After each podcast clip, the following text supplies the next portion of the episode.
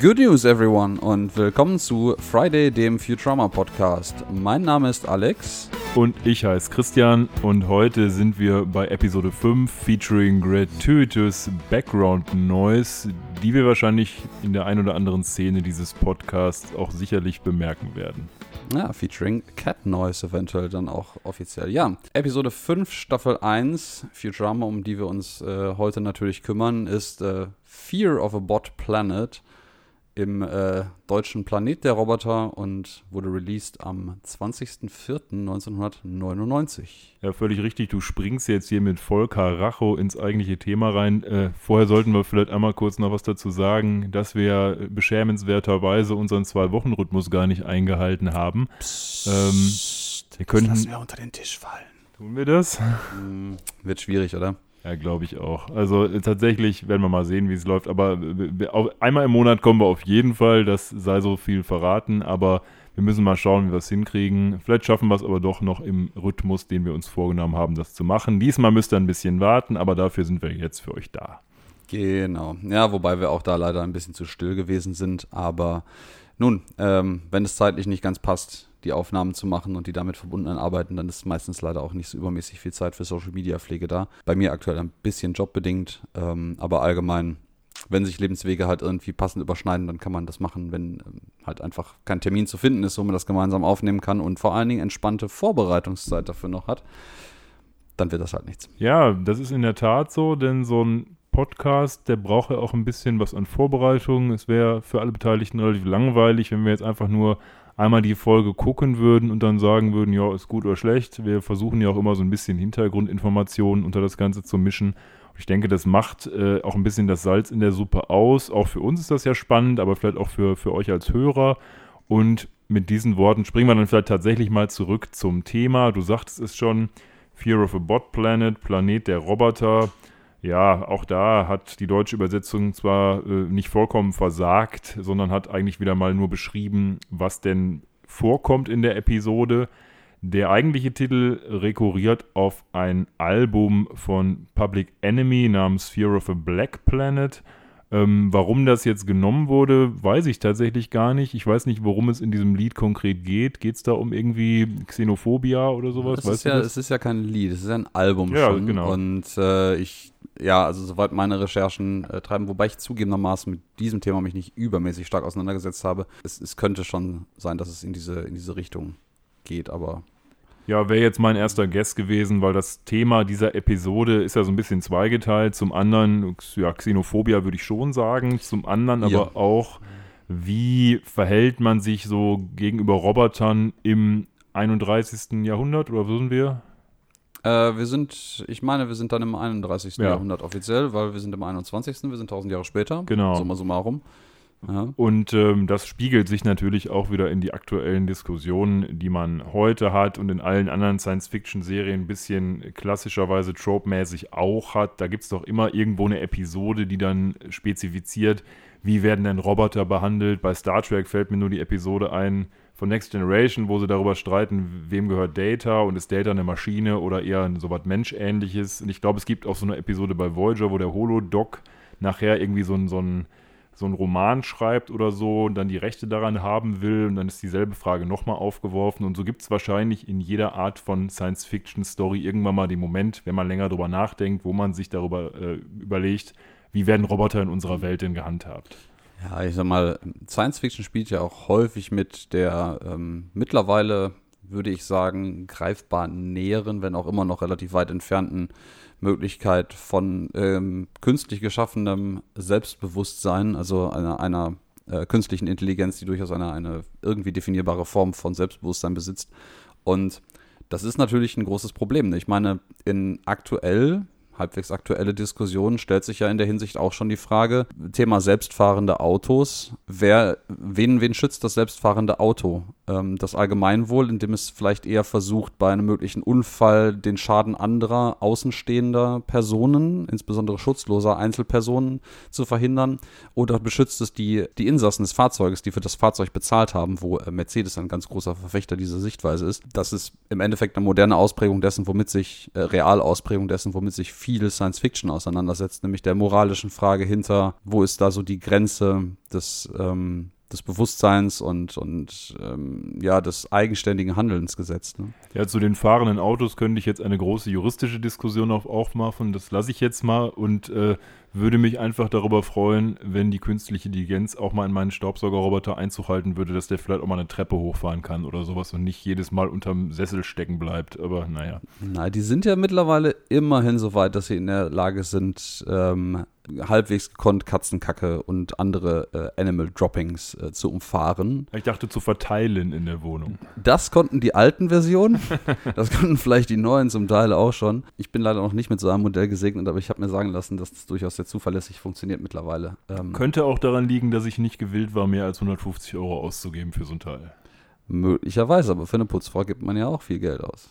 Ja, das stimmt, das stimmt. Naja. Gut, die ist etwas kompetenter und vielseitiger, was äh, die Reinigungsmodi der Wohnung angeht, als so ein äh, Bodenbewohner. Ja, was sich auch ähm, der Autor der Kurzgeschichte dachte, so ähnlich wird das wohl gewesen sein, ähm, der Pate für diese Episode stand, so ein bisschen. Denn die Story, die wir hier erleben, die basiert so lose auf einer Kurzgeschichte von einem Herren namens Staniv, Stanislav Lem. Mhm. Der war ein Philosoph aus Polen und auch Science-Fiction-Autor und Essayist und hat so, ich glaube, über einen bestimmten Charakter mit mehreren Reisen berichtet. Und auf einer dieser Reisen ähm, crash landet er auf einem Planeten, wo quasi nur Roboter sind und versteckt sich dann quasi auch derart, dass er selber so tut, als wäre er ein Roboter. Nur um dann am Ende des Tages herauszufinden. Spoiler Alert. Ja, natürlich Spoiler Alert. Also, wenn ihr die Geschichte von äh, Stanislav Lem Spult lesen wollt. Eine halbe Minute vor, das dauert noch. Ja, ja, genau. Ähm, nein, es geht, dauert überhaupt nicht, denn äh, am Ende des Tages kommt raus, ja, alle Roboter, die auf diesem Planeten leben, der Grund, warum der Typ sich überhaupt verkleidet hat, ähm, ist eigentlich Quatsch, denn die Roboter, die da sind, das sind auch alles verkleidete Menschen.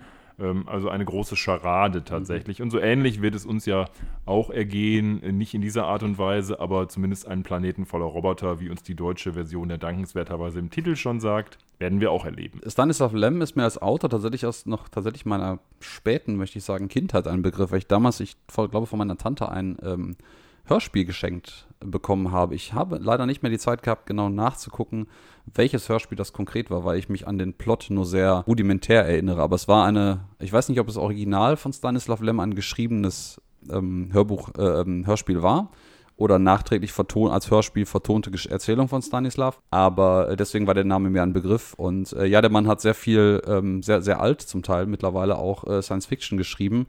Und ähm, die von dir erwähnte Story, die jetzt auch die Vorlage zu der heutigen Episode ist, hat einen netten, ja, ich würde sagen, etwas heute etwas archaisch wirkenden äh, Plotbestandteil, nämlich äh, warum dieser Mensch ursprünglich auf diesem äh, Planeten strandet. Das ist nämlich der Grund, dass man ähm, nach einem verloren gegangenen Transportraumschiff sucht, was vor, ich weiß gar nicht genau, ist Größenordnung von 60 Jahren oder 6 Jahren, ich weiß es nicht mehr genau, dort gestrandet ist. Und es ist nämlich ein Milchtransporterraumschiff gewesen.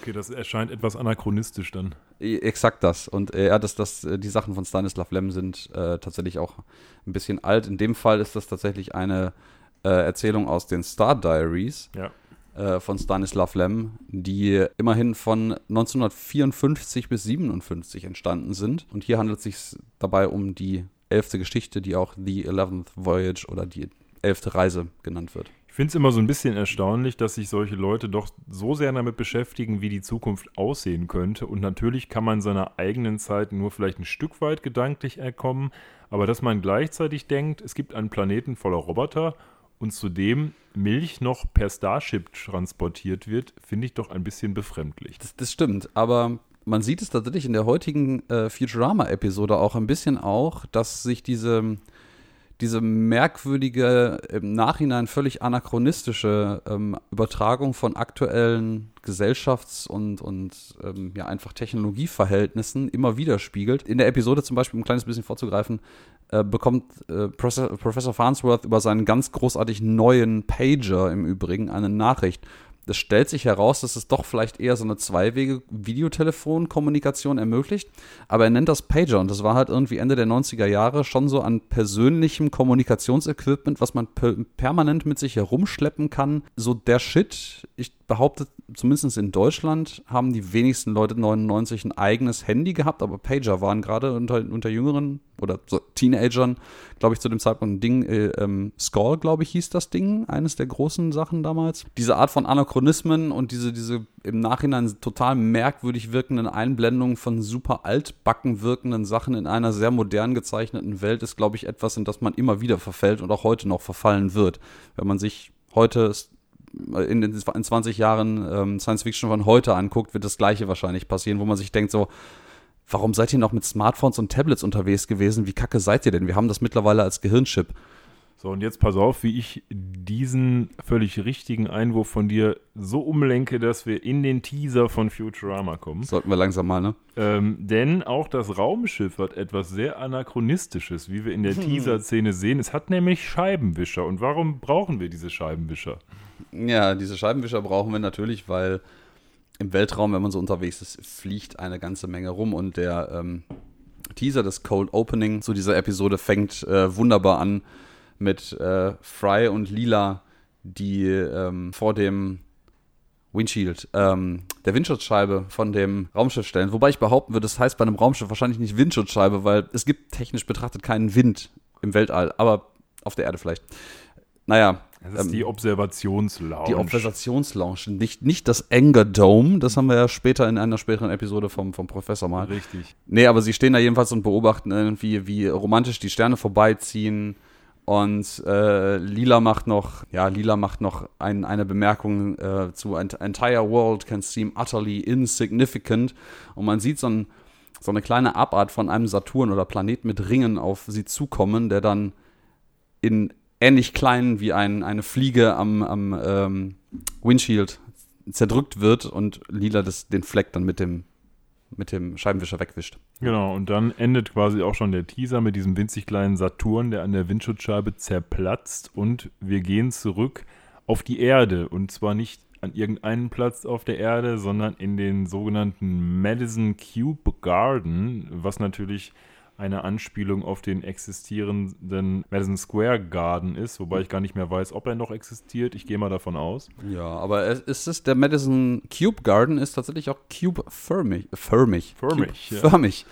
Ähm, Boah, weißt du, was früher war? Im Jahr 3000. Dem, früher war im Madison Square Garden waren immer diese richtig großen Wrestling-Veranstaltungen. Wenn du irgendwie WrestleMania hattest, dann sind da der Ultimate Warrior und Hulk Hogan hingegangen und die haben immer im Madison Square Garden sind die dann gewesen und haben da ihre Ringkämpfe ausgetragen. Das weiß ich noch, als, als kleines Kind war das immer der Shit. Ja, dass du früher ähm, Wrestling-Fan warst, das haben wir ja schon mal vorher etabliert bei der Fernsehsendung, die äh, Fry, glaube ich, guckt. Ja, ja, genau. In der iRoommate-Episode, wenn ich mich richtig entsinne. Genau. Ja. Ja, jedenfalls, wir sind im Madison Square Garden und es wird ein sehr interessantes, aber irgendwie schwer verständliches Spiel gespielt, nämlich? Ja, es heißt Blurns Ball und es ist offensichtlich so eine Art reformiertes Baseball weil die sich gesagt haben, Baseball ist uns zu langweilig. Und wenn wir von. They jazzed it up. Genau, wenn wir von wir sprechen, dann meinen wir also quasi die fast komplette Truppe von Planet Express, nämlich Fry, Lila, den Professor, Bender und Soldberg. Wer fehlt, ist Hermes, der hält offensichtlich im Büro, wie wir auch später noch sehen werden, in dieser Szene die Stellung. Und die gucken sich dieses und Amy fehlt natürlich auch. Äh, und Amy fehlt auch, aber ich glaube, ich bin gar nicht sicher, ob Amy überhaupt auftaucht. Äh, ähm. nee, in dieser Episode taucht Amy tatsächlich gar nicht auf. Sie ist ja auch nur die, die Praktikantin äh, vom Professor, die den gleichen, äh, ähm, die gleiche Blutgruppe hat wie er. Genau, die, sie kommt gar nicht vor, genau. Nee, das stimmt, tatsächlich. Die kommt dieses Mal gar nicht vor. Genau, die vier im Bunde gucken sich, nee, fünf, fünf sind es im Bunde, gucken sich tatsächlich äh, das Blurns Ball-Spiel an. Wie du schon so schön sagtest, offensichtlich eine moderne, aufgepeppte Form des Baseballs. Er wird auch erwähnt, wie ähm, Fry irgendwie fragt, ist das wie Baseball? Und Lila antwortet irgendwas drauf so, ja, Baseball, das war doch langweilig. They, they finally jazzed it up, also sie haben es endlich aufgepeppt. Und äh, Fry reagiert dann auch darauf mit so, hm, they jazzed it up. Ähm, scheint also durchaus einen Bedarf gegeben zu haben, seiner Meinung nach das Spiel interessanter zu machen. Aber es ist eine merkwürdige Mischung. Also ich meine, ich bin nicht wirklich tief drin in Baseball. Ähm, ich glaube, das ist so ein bisschen, was, was man in Deutschland irgendwie in Schulunterricht als Brennball spielt, in, in aufgepeppt und mit einem fixeren Regelwerk. Ja, und mit einem Schläger vor allen Dingen. Und mit den Schläger gab es in der Grundschule auch, aber nicht in Holzform, sondern in Personenform manchmal. Ja, ja. Und ähm, ja, es ist irgendwie ein bisschen Baseball, es ist ein, ein, bisschen Flipper, also im Englischen Pinball auch mit dabei, mit diesem Multiball-Sequenz, wo auf einmal hunderte Bälle von überall hergeschossen kommen und keiner weiß wieso. Äh, dann kommt einer irgendwie aus dem Türchen herausgefahren und ähm, fährt mit einem Tron-Bike alle, alle Bases irgendwie ab und gewinnt irgendwas, blinkt und ein Typ auf einer riesigen Spinne reitet auf das Spielfeld herein. Ja, eins also, hast du noch vergessen, nämlich dieser Typ auf dem Tron-Bike, sobald da eine Base passiert hat, explodiert die. Stimmt, die explodiert auch noch. Ja. Also das ist so ein bisschen, als wenn Michael Bay Baseball äh, äh, directed hätte, ja. Ja, das ist eigentlich ziemlich, ziemlich gut, die Analogie, würde ich sagen. Genau, das, also es gibt viele Explosionen, irgendwelche Spinnenreiter und äh, alles ist so ein bisschen all over the place. Hm. Und genauso all over the place sind irgendwie auch die Regeln dieses Spiels, die man zwar extrapoliert aus, ich glaube, diesem und einer späteren Episode, wo Lila mal selber Spielerin wird, ähm, rausgeholt hat, aber die man jetzt eins zu eins nur schwerlich wiedergeben kann hier mündlich. Deswegen, falls ihr da Interesse habt, guckt es euch im Internet an, da gibt es so eine Rekapitulation, wie jetzt die konkreten Regeln sind. Ich glaube nicht, dass im realen Leben jemand Learns Ball spielt. Die, die gab es ausweislich des Audiokommentars, den ich diesmal wieder äh, gehuckt habe, schon damals. Also ähm, ich, ich glaube, wir hatten das mal etabliert, dass meine DVD-Box wahrscheinlich so irgendwie von 2002, 2003 sein muss. Und ähm, dementsprechend ist der Audiokommentar so alt. Und schon damals gab es offensichtlich Leute, die das ähm, etabliert hatten, wie dieses Regelwerk fun fun funktionieren sollte. Ich weiß nicht, ob die Macher sich im Nachhinein dann daran gehalten haben, aber es kommt, glaube ich, nur ein, zweimal noch vor. Ich vermute auch mal, das real zu portieren scheitert am Ende des Tages an Tron-Bikes und Spinnen. Gut, das ließe sich ja mit ein paar Special Effects durchaus regeln, aber dann sind wir wieder bei ähm, nicht stadionfähig. Aber gut, ja, jedenfalls ist ausweislich, äh, ich glaube, in Lilas eigener Aussage auch, es sind die Regeln äh, slightly out of the realm of understanding, just like baseball. Also es, es spielt auch ein kleines bisschen damit, dass ähm, im, im amerikanischer Popkultur scheinbar die Regeln von Baseball auch nicht so etabliert sind bei allen Leuten, ähnlich wie man sich im Deutschen ganz gerne irgendwie darüber lustig macht, dass Leute die Abseitsregel beim Fußball nicht verstehen. Ja, das, das ist so. Und äh, sie unterhalten sich dann erst ein bisschen über die Regeln und dann kommen sie auf Spieler zu sprechen und äh, unterhalten sich so ein bisschen. Und zwar sagt, ich glaube, der Professor sagt es, dass die alten Spieler ja anders waren, weil mittlerweile Steroid Injections mandatory sind. Also das äh, wertet Blurnsball dann auch nochmal gegenüber dem Baseball auf. Und sie schmeißen dann so ein paar Namen um sich. Unter anderem kommt dann auch von Bender der Name Wireless Joe Jackson. Das ist eine Anspielung auf einen tatsächlich mal existierenden Spieler, ne? Wie hieß der noch Ja, gerade? der hieß Shoeless Joe Jackson. ah. Ähm, und war offensichtlich tatsächlich relativ berühmt. Ich muss mir das jetzt auch, sag ich mal, ablesen, weil ich bin auch überhaupt nicht Baseball bewandert. Aber es war wohl so, dass dieser Jackson irgendwie Blasen an den Füßen hatte, weil er irgendwie neue Schuhe hatte oder was. Und in einem Spiel wohl bemerkt. Und die haben ihm so wehgetan, dass er sich seine Schuhe ausgezogen hat. Und dann musste er zum Schläger, also er musste da zu dieser Schlagposition gehen, wo die dir den Ball quasi zuwerfen. merkt man, wie unbewandert wir in diesem Ja, Sport er, sind. er, er war der Better, glaube ich, so nennt Ja. man das, weil der Bat, den hatte er in der Hand. Und ein Fan von denen äh, hat das dann gemerkt, als der Jackson da rumrannte und sagte der Legende nach, You shoeless son of a gun. Und naja, daraus resultierte der Nickname Shoeless Joe für ihn. Und daraus resultierte dann hier der Nickname Wireless ähm, Joe Jackson. Und Bender sagt ja auch noch etwas anderes, nämlich nicht nur, dass es diesen Typ gab, sondern dass es früher eine Robot League gab, die jetzt mittlerweile nicht mehr existiert. Und da gehen wir so ein bisschen in die Diskussion, die uns in dieser Folge auch begleiten wird, nämlich, dass Roboter, ja, um es mal plakativ zu sagen, so ein bisschen die unter, in Anführungsstrichen, Menschen in dieser Gesellschaft sind. Ne? Ja, und da, da bricht auch eine schöne Diskussion äh, äh, zwischen den Vieren, weil zu dem Zeitpunkt, glaube ich, äh, Soldberg noch ähm, zur Toilette ist und sich was zu essen holen möchte, los. Wo, ähm, ja, ich glaube, Lila einwirft, dass, ähm, ich weiß gar nicht mehr, um welchen konkreten Robot League Player es geht. Das ist basically a programmable bat on wheels. Das ist also prinzipiell ein programmierbarer Schläger auf Rädern. Ähm, und das halt so hochspezialisierte ähm, Game Machines sind, dass es im Endeffekt nicht möglich ist, als Mensch dagegen anzukämpfen. Und äh, ja, aber Bender dann halt auch einwirft, dass, ja gut, äh, die Roboter halt äh, spätestens seit ähm, offensichtlich diese Robot League abgeschafft wurde, das für ihn halt ein valider ähm, Betätigungsfeld für Roboter auch war, eigentlich nur noch Scheiße zu fressen haben. Also im Endeffekt so die, ja, die Sklaven dieser Gesellschaft sind und nur die Scheißarbeit machen. Also ja, er fragt halt auch dann, wie viele, wie viele Robot-Manager gibt es denn hier im, im, äh, im Blurnsball? Also, how many Robot Managers are there? Und ich glaube, Fry schätzt irgendwie sechs oder so und natürlich sind es, ist es keiner. Ne? Ja, das ist so, wobei die Frage natürlich schon eine interessante ist. Also, ich könnte jetzt ad hoc schwerlich sagen, wie das denn wäre. Man müsste natürlich schon davon ausgehen, dass wir dann jetzt nicht so klassische Roboter, wie wir sie heute haben, sondern eher so vielleicht so Androiden wie Data oder irgendwelche anderen äh, mhm. äh, menschenähnlichen oder auch nicht menschenähnlichen Androiden haben. Aber ob man denen jetzt tatsächlich dann in einer Gesellschaft die gleichen Rechte gewähren würde oder ob es nicht die ja auch oftmals in Science-Fiction-Romanen dargestellten Revolten geben müsste oder ob sich das dann separieren würde und die, die Roboter ganz woanders hingehen, das finde ich auch echt schwer zu prognostizieren, muss ich sagen. Das ist äh, klar, ja. Ich, allerdings zeigt sich in dieser Stelle schon gerade auch, äh, als, als Bender dann sehr erbost seine, seine Bierflasche auf den Bogen schmeißt und aus einer Klappe in der Treppe ein kleiner Aufraumroboter kommt, der das eifrig wegwischt und dann wieder verschwindet. Ja, wo er das dann nochmal betont, dass natürlich hier so die sogar nur die Flaschen wegmachen, ist natürlich die Frage, würde jetzt so ein Flaschenräumroboter, der jetzt am ehesten einem modernen Staubsaugerroboter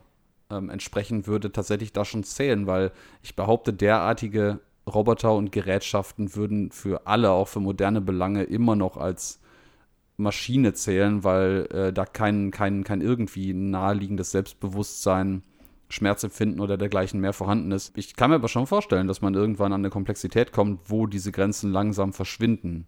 Ja, in Futurama ist das natürlich so ein bisschen anders gelöst, weil ich glaube, Bender sagt an dieser Stelle auch irgendwie, dass ja jetzt kein Human Child da rauskommt, sondern ein Roboterkind quasi. Mhm. Und da wird ja gleichgesetzt so ein bisschen kleiner Roboter ist das Kind und das, ich das glaube, es gibt keine Roboter mehr, die keine Consciousness haben. Ja, ja das suggeriert so ein kleines bisschen, dass die, dass die Roboter dieser Gesellschaft im ähm, Endeffekt auch äh, Kinder gebären auf eine gewisse Art und Weise.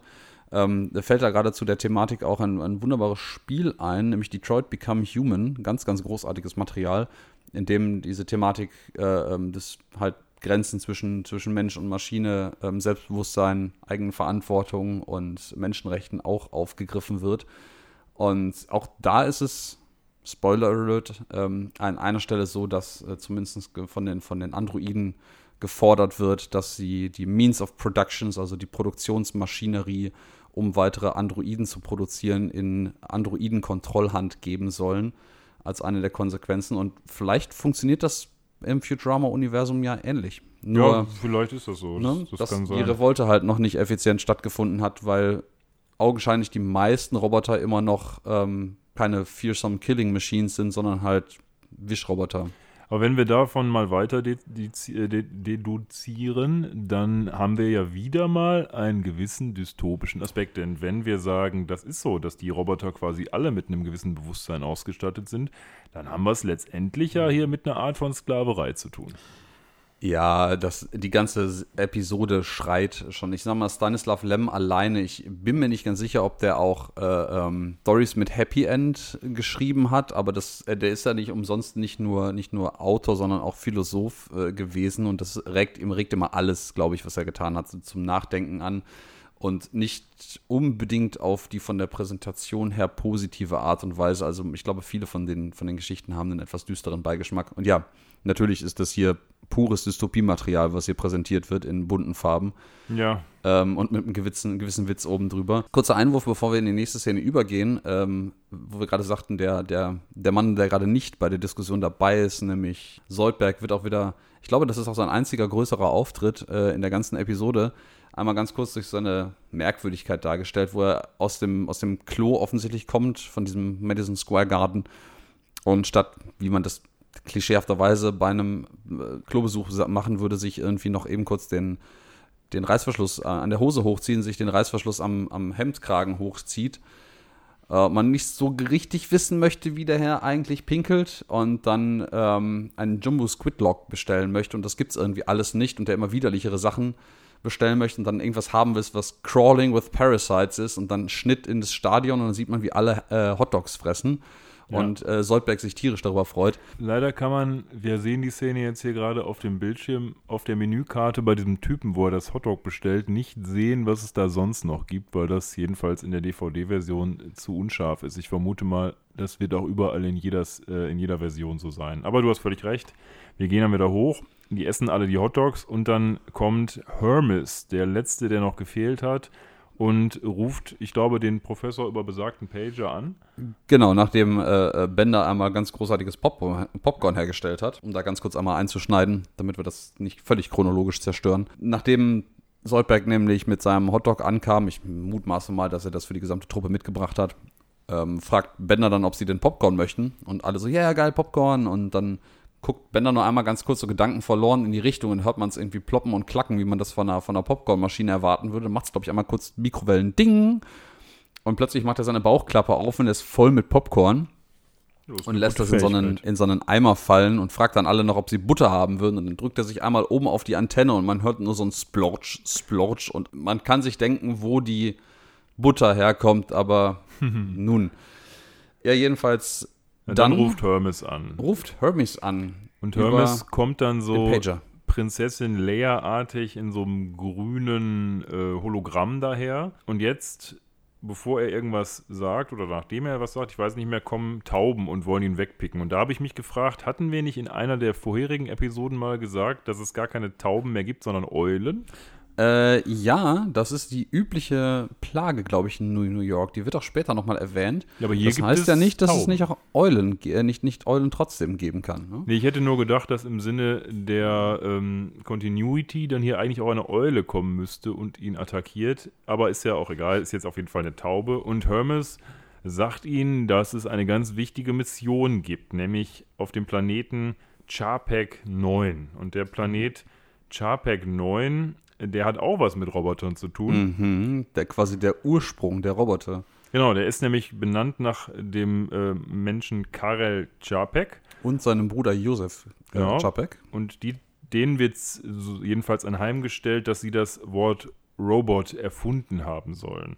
Und dementsprechend macht es natürlich Sinn, denn, das sagt Hermes auch, dieser Planet Chapek 9, das ist eine a world inhabited by radical robot separatists, where humans are killed on sight. Also es ist quasi der besagte Planet der Roboter aus der deutschen Übersetzung.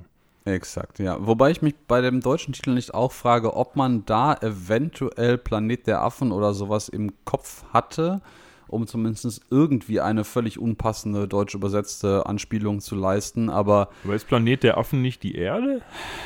pst, Ja, ja der, ist, der ist so alt, da kann man spoilern. Ja, das ist wahr. Nein, aber äh, nochmal auf, auf Chapek 9, auf diesen, diesen Planetennamen. Ja, natürlich, Chapek ist eine Anspielung auf die Chapek-Brüder, äh, Josef und Carol oder Karel. Ähm, beides äh, ihrer, nach heu heutigen ähm, Geografien, geografischen Standorten wäre es Tschechien.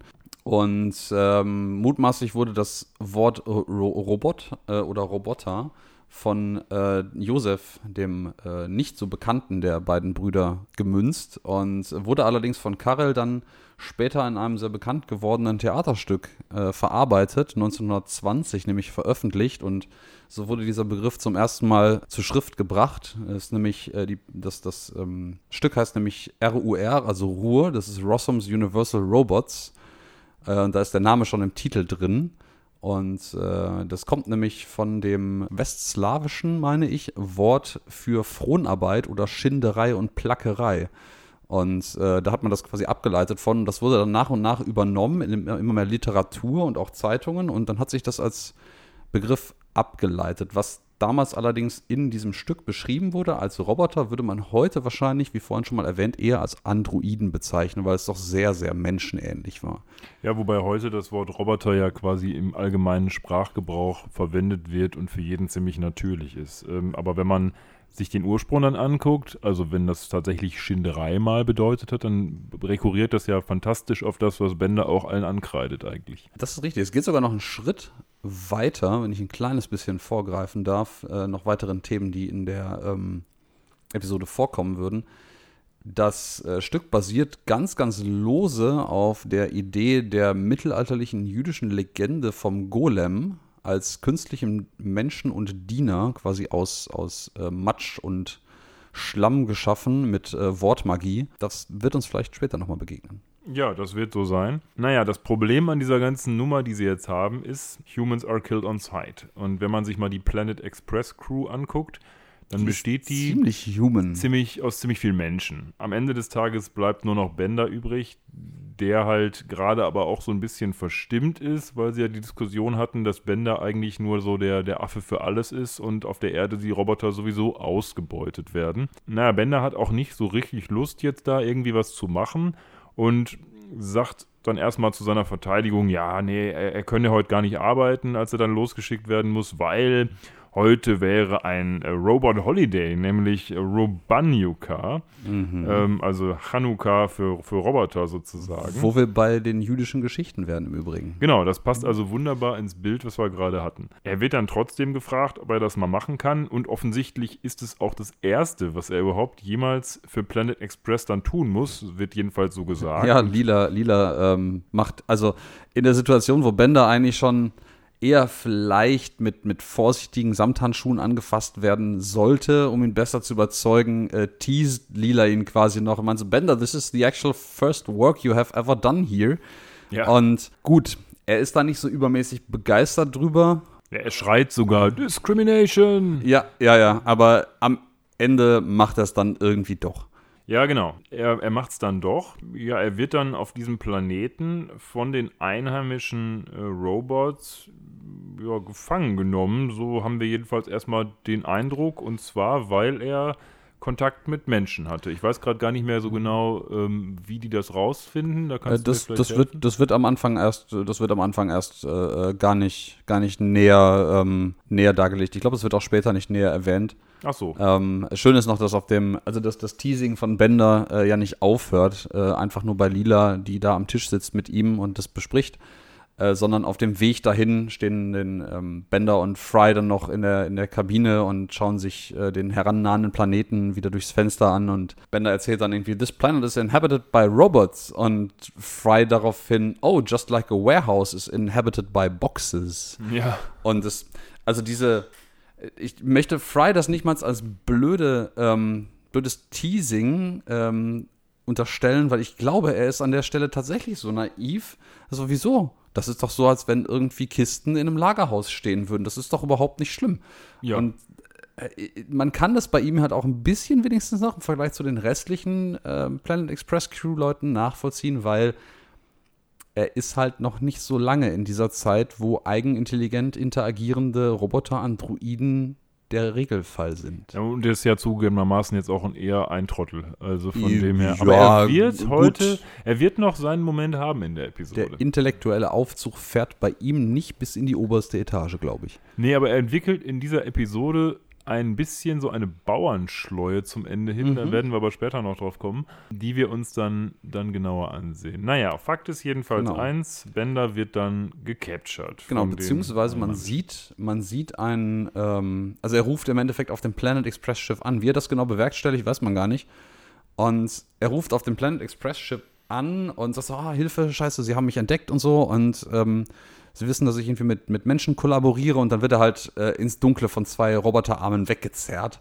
Das Schöne an dieser äh, Stelle ist, wir haben das, ich glaube, bei der letzten, nee, bei der vorletzten, vorletzten, doch bei der letzten Episode äh, schon mal erwähnt, dass die Art und Weise zu kommunizieren keines Mal gleich ist in dieser Serie bis jetzt. Und es ist wieder so, dass vorher kam ja irgendwann mal, ich glaube, als Sepp Brannigan äh, angerufen wird, um dem Planet Express Ship zu helfen, kam ja das, das Telefon Ja. quasi an einem Fernseher vom, von der Decke gefahren mit einem Richtig. Telefonhörer, wo man noch wählen musste.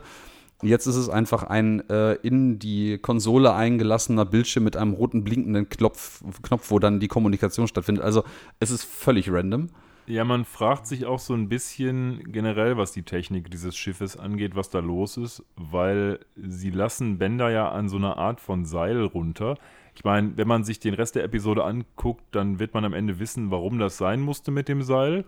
Aber es wirkt ja erstmal ein bisschen komisch, weil es gibt doch sicherlich bessere Möglichkeiten im 31. Jahrhundert, als jemand von einem Raumschiff mit einem riesigen Seil runterzulassen auf einen Planeten. Ja, das Seil, das kennen wir ja auch schon aus der zweiten Episode tatsächlich. Das ist nämlich der böse, böse Elektromagnetgreifer, an dem äh, Bender später unten hängt. Ich frage mich nur so ein bisschen, ob es nicht vielleicht schneller gewesen wäre, mal kurz auf dem Planeten irgendwo zu landen, Bender rauszulassen und wieder wegzufliegen, anstatt sich da ewig im Himmel aufzuhalten, das per Seil runterzulassen.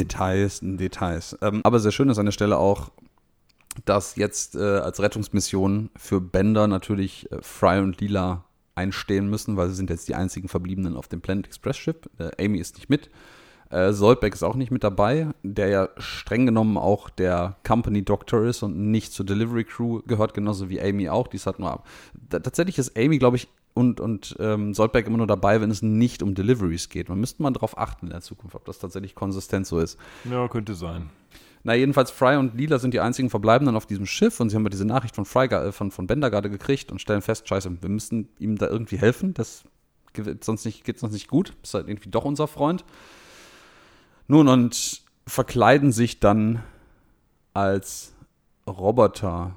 naja, euphemistisch gesagt, verkleiden sie sich als Roboter. Ja, aber ähm, es ist auch sehr schön. Der Audiokommentar gibt da eine, eine sehr süße Anekdote zum Besten, weil ich weiß gar nicht mehr, wer es sagt ähm, von den, von den äh, Akteuren dort, aber ähm, das ist offensichtlich angelehnt an eine Verkleidung von einem der Autoren der Serie, die jetzt das Kind mit seinem Bruder äh, Roboter äh, verkleiden gespielt hat und sich quasi tatsächlich mit angemalten Pappkartons und einem Küchenmetallsieb auf dem Kopf äh, drapiert haben. Dafür habe ich äh, größte Sympathie. Ich war auch mal in der Grundschule verkleidet als Vampir und hatte dann so eine selbstgemachte Flasche mit roter Flüssigkeit, wo ich in so einem mit so einem Tesastreifen draufgemalt hatte, Blut, und das ich dann immer so getrunken habe. Von daher habe ich mhm. größte Sympathien für schlechte Verkleidung. Ich habe mir nur so gedacht, diese Dinger sehen ja noch schlimmer aus als beispielsweise irgendwie, weiß ich nicht, der Tin Man aus, aus ähm, Zauberer von Oz. oh ja, sowas. oh also, großartig, ja. Ist ein guter Film, aber sieht ja jetzt nicht, ist jetzt Special Effects mäßig nicht so gut gealtert, würde ich mal sagen. Ähm, und dass die Roboter das nicht checken, na gut, nehmen wir es ja, mal so. Ja, die sind halt vielleicht einfach gestrickt. Was wir, was wir ganz vergessen haben, auch noch ein schöner, ähm, schöner Einblick darauf, dass Bender halt eigentlich bei dem Rest der Planet Express Crew, also in diesem Fall Fry und Leader, sehr beliebt ist, ist der Umstand, dass äh, kurz bevor die Schreckensnachricht eintrifft, dass äh, Bender gekidnappt wurde, sieht man, wie die beiden ihm einen Robanuka ähm, Überraschungs-Zurück-Willkommen-Geschenk vorbereiten, nämlich äh, dass das Schiff ein bisschen Festivit in Festivitäten kleiden, quasi, könnte man sagen. Ja, ja, genau. Und dann kommt die Nachricht von ihm und da sagt er nämlich, dass die jetzt wissen, dass er, dass also das Bender quasi mit Humans verkehrt hat und ihn deswegen jetzt quasi festnehmen, genau. Genau, und äh, dann verkleiden sich die beiden in diesen wunderbaren ja, es sind in dem Fall wahrscheinlich keine Pappkartons. Es sieht aus wie ein Lüftungsschacht und ein Ölfass ähm, mit, mit Armen dran und beide haben einen Topf und ein Sieb, glaube ich, auf. Ihr Helm sieht so ein bisschen aus wie aus so einem Zweiten Weltkriegsfilm, würde ich sagen. Und er hat irgend so eine Pfanne oder einen Topf, genau. Und sie machen dann so eine Art von ja, ja, so Robot Dance Dance Off. Ja, ich, ich glaube, es fängt tatsächlich auch damit an, dass Lila irgendwie meinst du, so muss act like a robot, uh, talk like a robot and if the need arises, solve differential equations like ja. a robot. genau. Und äh, daraufhin äh, checkt irgendwie Fry dann so, ja, aber ich kann mich doch total geil bewegen, ich kann tanzen wie ein Roboter und macht dann irgendwelche welche slick Dance Moves, Richtig. die Lila dann einfach eiskalt wegkontert und sie ist echt besser. Ja, und dann beginnt der Grafik-Adventure-Teil der Folge, würde ich sagen, denn die beiden gehen auf den Planeten und sind dann vor so einem richtig großen Tor vor der Roboterstadt. Und vor diesem Tor sind natürlich zwei Wachen und die gilt es dann zu überwinden, wie in so einem guten Text-Adventure.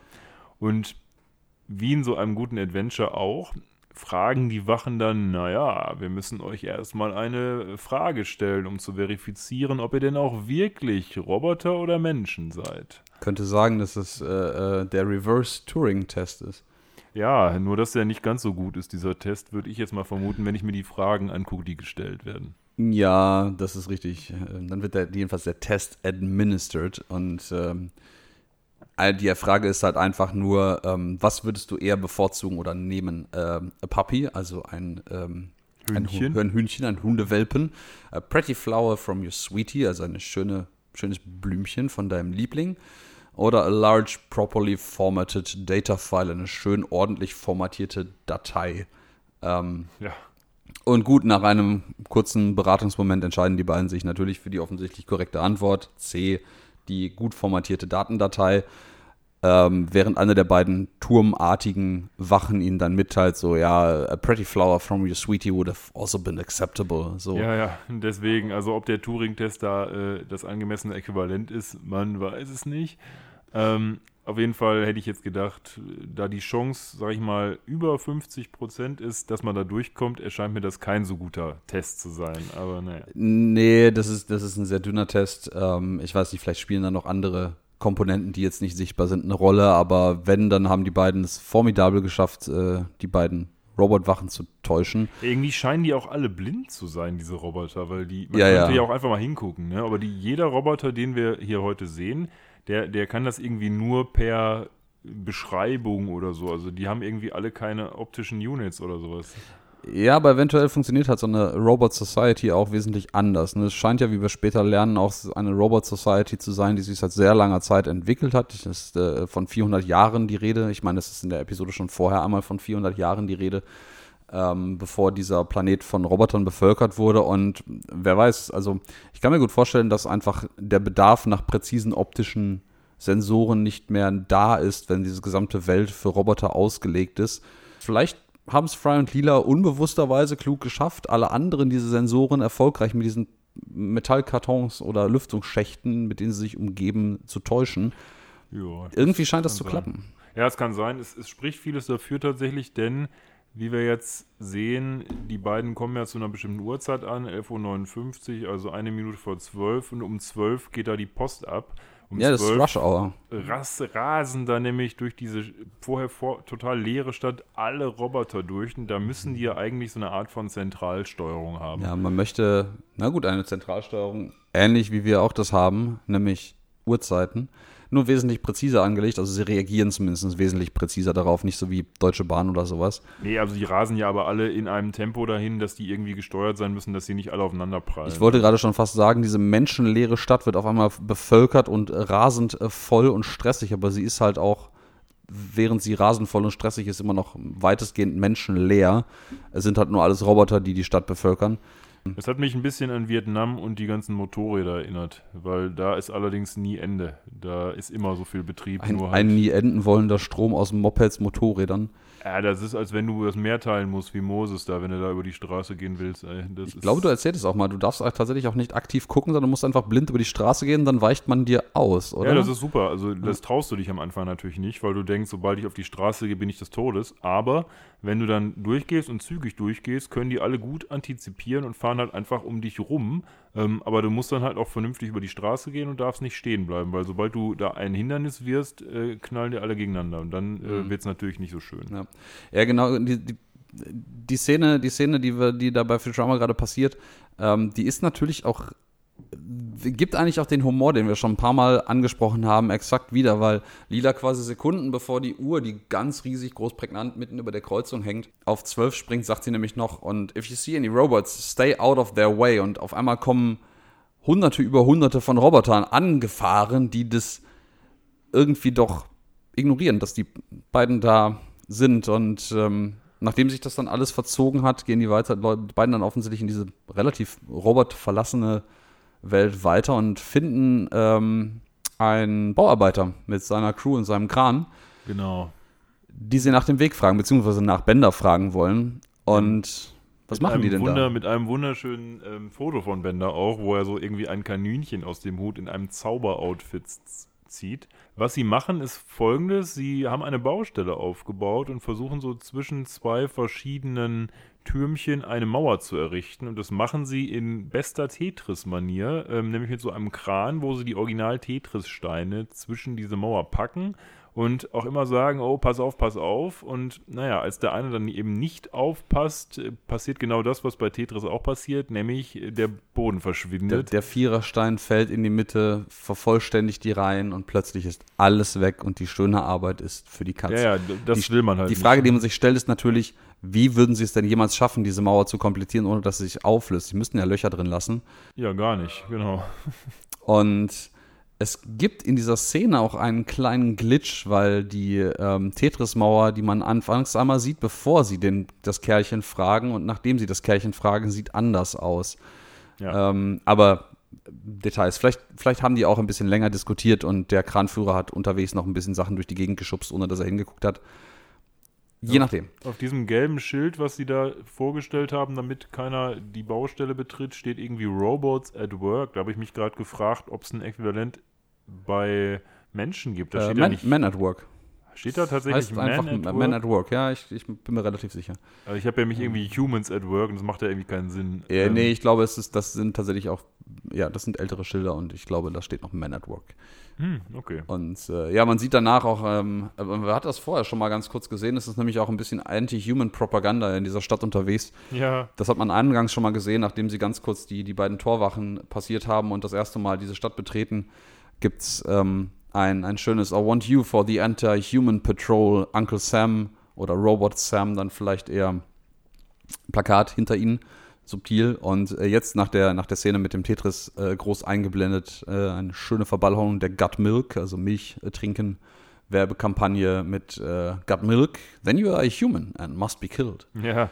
Und die. Human, Anti-Human Patrol, die werden wir ja tatsächlich auch noch sehen.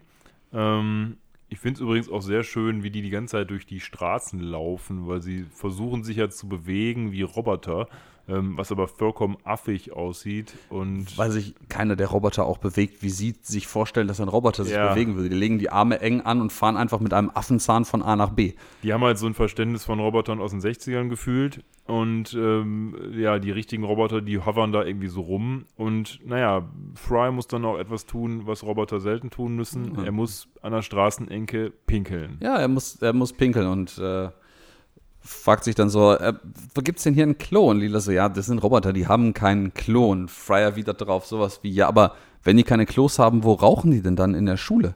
Ja, Gut, da, da, also ich hätte Fry nicht halt gerne in unserer Schule Mensch. geraucht. Der, äh, jedenfalls nicht im Klo oder Oh auch im Gott. Klo. Weil das Klo an der Schule, an der Alex und ich waren, das war so wie der Höllenschlund aus dem siebten Kreis der Tiefenhölle, weil das war alles nur äh, kaputt und, und äh, stinkend und so. Also da, da ist kein normaler Mensch gerne reingegangen. Da wäre aber vielleicht Rauchgeruch, äh, den es mit Sicherheit trotzdem gab. Ähm, da wäre vielleicht regelmäßiger Rauchgeruch ganz angenehm gewesen. Dann hätte man so wie in der Zeit, wo, wo Diskotheken hier noch äh, ähm, nicht rauchfrei waren, sich an diesen, diesen Grundierungs- Zigarettengestank gewöhnen können versus die anderen lustigen Gerüche, die man so komplett dann währenddessen wahrnimmt, die, mit, sich- die auf einem Klo zugegebenermaßen deutlich unangenehmer sind. Aber gut, Vielleicht waren wir auch einfach nicht cool genug und äh, haben einfach nicht geraucht. Das mit ziemlicher Sicherheit nicht. Sonst würden wir nicht heute hier sitzen und über unsere damalige Futurama-Lieblingsserie äh, einen Podcast machen. Aber Sei es drum. sei es drum. Ja, Gut Milk. Ähm, und Fry muss pinkeln. Gut, ähm, pff, Am Ende des Tages ist diese Pinkelszene natürlich dafür da, dass sie dann, dass die Roboter aufdecken, dass Fry gar kein Roboter ist. Die fangen so ein bisschen damit an, äh, zu sagen, ja, boah, du hast irgendwie einen Kühlungsleck, weil da kommt natürlich auch äh, die, die, der Urin aus Fry raus, aber er pinkelt auch halt einfach neben, hinter eine, eine Mülltonne, die eine Nummer hat, wie wir später erfahren werden.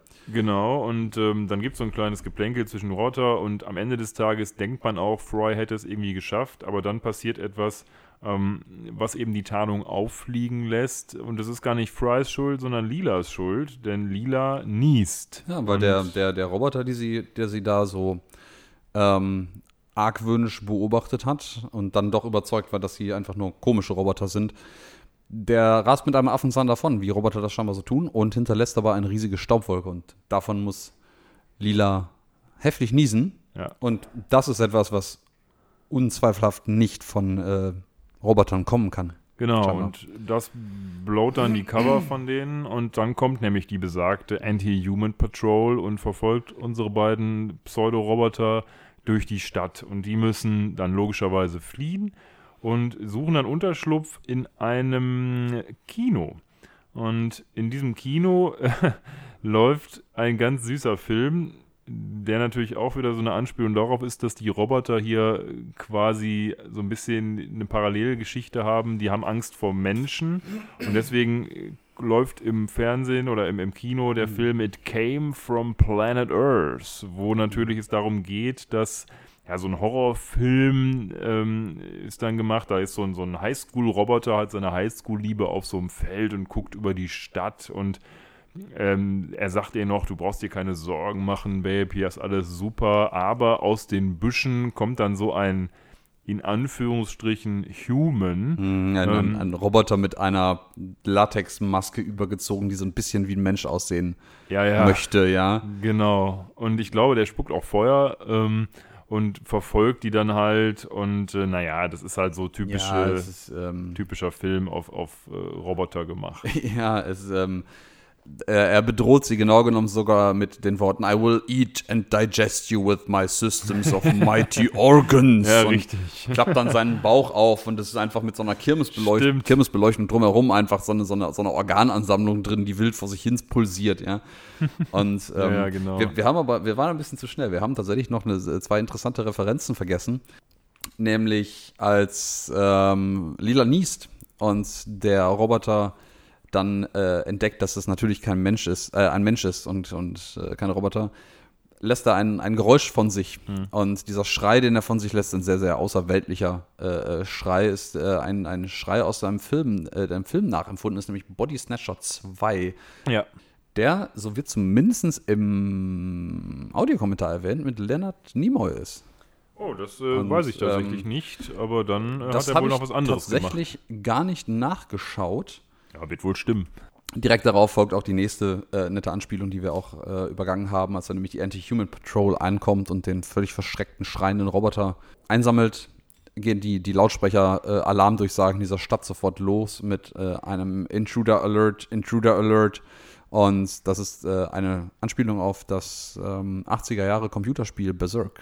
Ja, genau. Ein, ein sehr interessantes Spiel. Ich habe es mir vorhin ein bisschen angeguckt. Es, es passt thematisch total gut zu dieser Episode, weil man als Mensch in einer Roboterumgebung sehr, sehr, sehr rudimentär, also die, die Wände ähm, sind, sind Striche und die Männchen sind halt fünf bis zehn Pixel oder sowas, ähm, versuchen muss, Robotern auszuweichen und sie äh, abzuschießen, während die etwas advancederen offensichtlich auch auf einen selber schießen können. Ähm, ist ganz putzig, guckt euch das mal an. Das war Amiga, ne? Ähm, ich vermute, es war deutlich vor Amiga-Zeit. Es war wahrscheinlich eher Atari C64-Zeit. Bin mir nicht hundertprozentig sicher. Oh, es ist tatsächlich vom, äh, aus 1980, habe ich mir hier aufgeschrieben. Das heißt, es ist äh, vier Jahre oder nee, drei Jahre vor Amiga sogar gewesen. Das ist Atari. Ähm, Spielkonsole. Atari, Okay, ja. gut. Mhm. Ja, wir waren im Kino, bevor wir gerade noch mal kurz zurückgesprungen sind. Und vielleicht noch ein, eine Sache zu diesem Kino. Genau, wir sind bei den Mighty Organs. Ja, ja, genau, bei den Mighty Organs. Ich weiß gar nicht, ob man es vorher oder nachher sieht, aber im Kino gibt es so eine Werbung und da wird ein weiterer Film ähm, beworben, nämlich Buffbot the Human Slayer.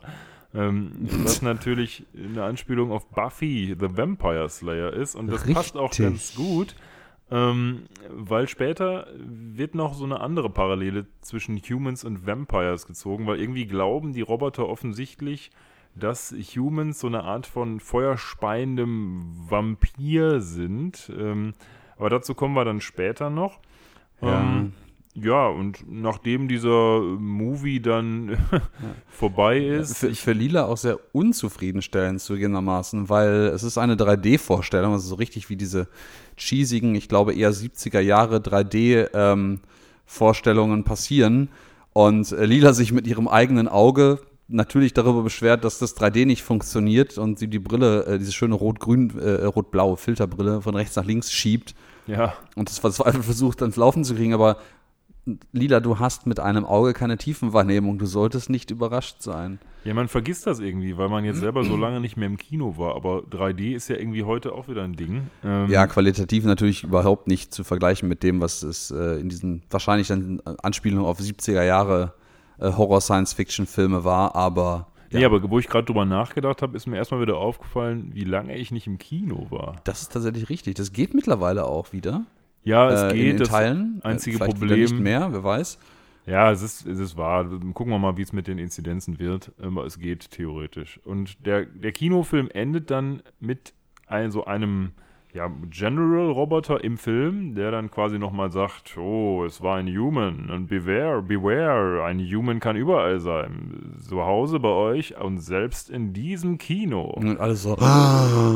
Ja, und, und Fry glaube ich auch. Also der sitzt da Ja, ja, auch, oh, ja, ja, ja, nein. ja. Das, äh, man würde gerne ihm glauben, dass er einfach sehr in Character bleibt, aber eigentlich ist er nur sehr, sehr dumm. Genau, Ähm, und dann, dann gehen sie quasi aus der Vorstellung raus und ich glaube, ich bin gerade gar nicht sicher, ob sie dann schon gefasst werden oder ob dann diese tägliche Jagd erst ausgerufen wird und sie später gefasst werden. Mm, nee, jetzt kommt tatsächlich, äh, genau, jetzt kommt eine Diskussion, wo die beiden quasi von den, den üblichen anderen Kinobesuchern umringt beim Rausgehen gefragt werden, so, ja, wie fandet ihr den Film und so? So, ja, boah, nee, da war viel zu wenig Blut und so, das ist irgendwie so ein Mädchenfilm. Und dann ertönt ein, ein, ein Signal und äh, alle holen ihre Waffen raus und die beiden so, ja, wo wollen wir jetzt hin und so, was, bist du dumm? Die Daily Human, also die tägliche Menschenjagd steht jetzt natürlich an und dann versammeln sie sich alle mit Fackeln, Mistgabeln äh, äh, und anderen Obszönitäten Ja, die vor dem, vor dem, vor dem äh, äh, Die Bürgermeisterhaus. scheinen lustigerweise alle aus demselben Material zu sein. Also entweder sind die Fackeln aus Metall oder die anderen Sachen sind komplett aus Holz oder sie hatten einfach keinen Bock, das auszukolorieren. Aber sie haben genau dieselbe Farbe. Oh, witzig jetzt. Teilweise sind sie auch blau, ähm, aber es scheint keine Einheitlichkeit zu geben. Und Ja. dieser, dieser Bürgermeister-Roboter, dieser, dieser Chef von denen, der hat auch so einen coolen Bart, damit man natürlich sieht, oder so nur so ein Rohr oder sowas, was aussieht wie ein Bart. Und der präsentiert jetzt allen ihren, ja, ich weiß nicht, den, Den- Ehrengast, wenn man so will, Ja, vielleicht. den, den neuen Menschenjäger, würde ich fast sagen, weil er kündigt ihn halt auch an als jemanden, der gegen den mein Menschenhass aussieht wie, wie Kindergarten quasi und stellt dann Bender vor, den Fry und Lila ja eigentlich die ganze Zeit verzweifelt suchen, äh, während Genau. sie sich entspannt einen Film angeguckt haben. Ähm, Ja, hier Ja. ist der erste Plot-Twist, wenn man so will, nämlich, dass Bender gar keine Hilfe bedarf, sondern Bender quasi da der, der Menschenjäger par excellence geworden ist. Und er hält dann so eine flammende Rede und äh, Fry glaubt auch, dass Bender jetzt irgendwie evil oder jedenfalls eviler Ja, geworden ja. ist als vorher. ja, ich glaube, äh, Lila guckt ihn einfach ein bisschen dumm an, als er meint so, Bender has become evil. Äh, eviler? Ja, wobei Bender ja bis dato gar nicht so wirklich. Ja, also war. nicht, äh, nicht auf dem Kill, ernsthaft Kill All Humans Level, auch wenn er das immer mal wieder gerne erwähnt hat, aber ja, das ähm, wird dann auch direkt wieder ein bisschen persifliert davon, dass Bender dann wunderbar vorstellt auf der Bühne, nachdem er seine, ähm, seine flammende Rede gehalten hat, äh, dass er natürlich jetzt auch ein Spoken Word, also ein äh, Album aufgenommen hat mit äh, einem Best-of seiner flammenden Reden. Man weiß es nicht. Ja, ich äh, bin mir gar nicht so sicher, worauf das anspielt. Ich könnte mir vorstellen, auf diese Hour of Power äh, Church America Dinger, wo quasi ja irgendwelche Reden gehalten werden von irgendwelchen Priestern, die dir quasi helfen sollen, dein inneres Chi zu kanalisieren, aber ich weiß es nicht. Ja, ich, ich könnte mir gerade bei dem Thema, um das es sich gerade hier handelt, auch vorstellen, dass das vielleicht so ein bisschen aus so, ja, dem ganzen Rassismus-Thema äh, schwarzer Bevölkerung in, in den USA gegenüber irgendwie herkommt, dass es da vielleicht auch solche, solche Spoken-Word-Hassreden, Platten irgendwie mal gab. Aber ähm, abseits von dieser Platte gibt es auch direkt eine Action-Figurine, eine, Ja. eine Action, eine Bender-Action-Figur, die, wenn man ihr am, am Bändchen am Rücken ähm, zieht, sogar Bite my shiny metal ass und wahrscheinlich andere Sprüche sagen kann und die Bänder dann von der Bühne herunter bereitwilligst verkauft. Ja, ich bin mir ziemlich sicher, dass es so eine Puppe tatsächlich auch gibt. Also es gibt ja diverse Merchandise-Futurama-Geschichten und garantiert auch eine Puppe, die sowas kann von Bender. Ja, ich ähm, spannende Überleitung zu einem Gespräch, was ich heute hatte, ähm, wo jemand der Meinung war, dass ich mir eine Alex-Action-Figur selber designen sollte, einfach aus der Tatsache heraus, dass ich einen 3D-Drucker besitze und dass das natürlich das Erste wäre, was man damit tun sollte, nämlich sich selber eine Actionfigur setzen. Ja, Warum hast du das noch nicht gemacht? Ja, zu wenig Zeit, ich musste arbeiten. Ja, dann musst du ja auch so ein paar Catchphrases von dir sagen irgendwie. Müssten wir mal gucken. Wir müssen mal die meistgesprochenen Worte aus diesem Podcast, die du sagst, rausfiltern und dann kannst du die füttern, damit diese Figur, damit Ich glaube, dann sagt das Ding nur ähm und irgendwie. Ja. Im Übrigen Nein. und am Ende des Tages. Ähm, ja, aber jedenfalls, Bender verkauft Stuff. Und dann startet die Human Hand, äh, aber nicht ohne eine weitere Anspielung, nämlich mit einem ganz großartigen Sound, der diese, also die von, der, die von einem Roboter gemacht wird, der mit einem großen, großen Fanfare von seitlich anrückt und ähm, den äh, Einschaltsound vom klassischen äh, Apple Macintosh äh, nachspielt, nämlich den, äh, also vor macOS äh, 10, also dem aktuellen macOS Generation Anfang der 2000er rauskam. Ich weiß auch gar nicht ehrlicherweise, ob die das nicht heute sogar schon noch machen, aber es klingt sehr nach dem alten Sound. Ja, es hört, So, sich, es hört sich 90er. tatsächlich hört sich alt an. Vielleicht schaffen wir es ja, den hier einzublenden, damit wir alle wissen, worüber wir reden. Möglicherweise. Ähm, ja, die Roboter gehen dann auch los und haben so Prügel dabei, als wenn die auch so Baseballbats haben. Und eigentlich machen die nicht viel, sondern die prügeln irgendwie auf alles ein, was nicht ein Roboter ist. Das sind dann irgendwie so Büsche und Steine und irgendwie scheinen die also wirklich nicht so richtig äh, optische Sensoren zu haben. Die, die nehmen einfach alles und hauen drauf, gefühlt.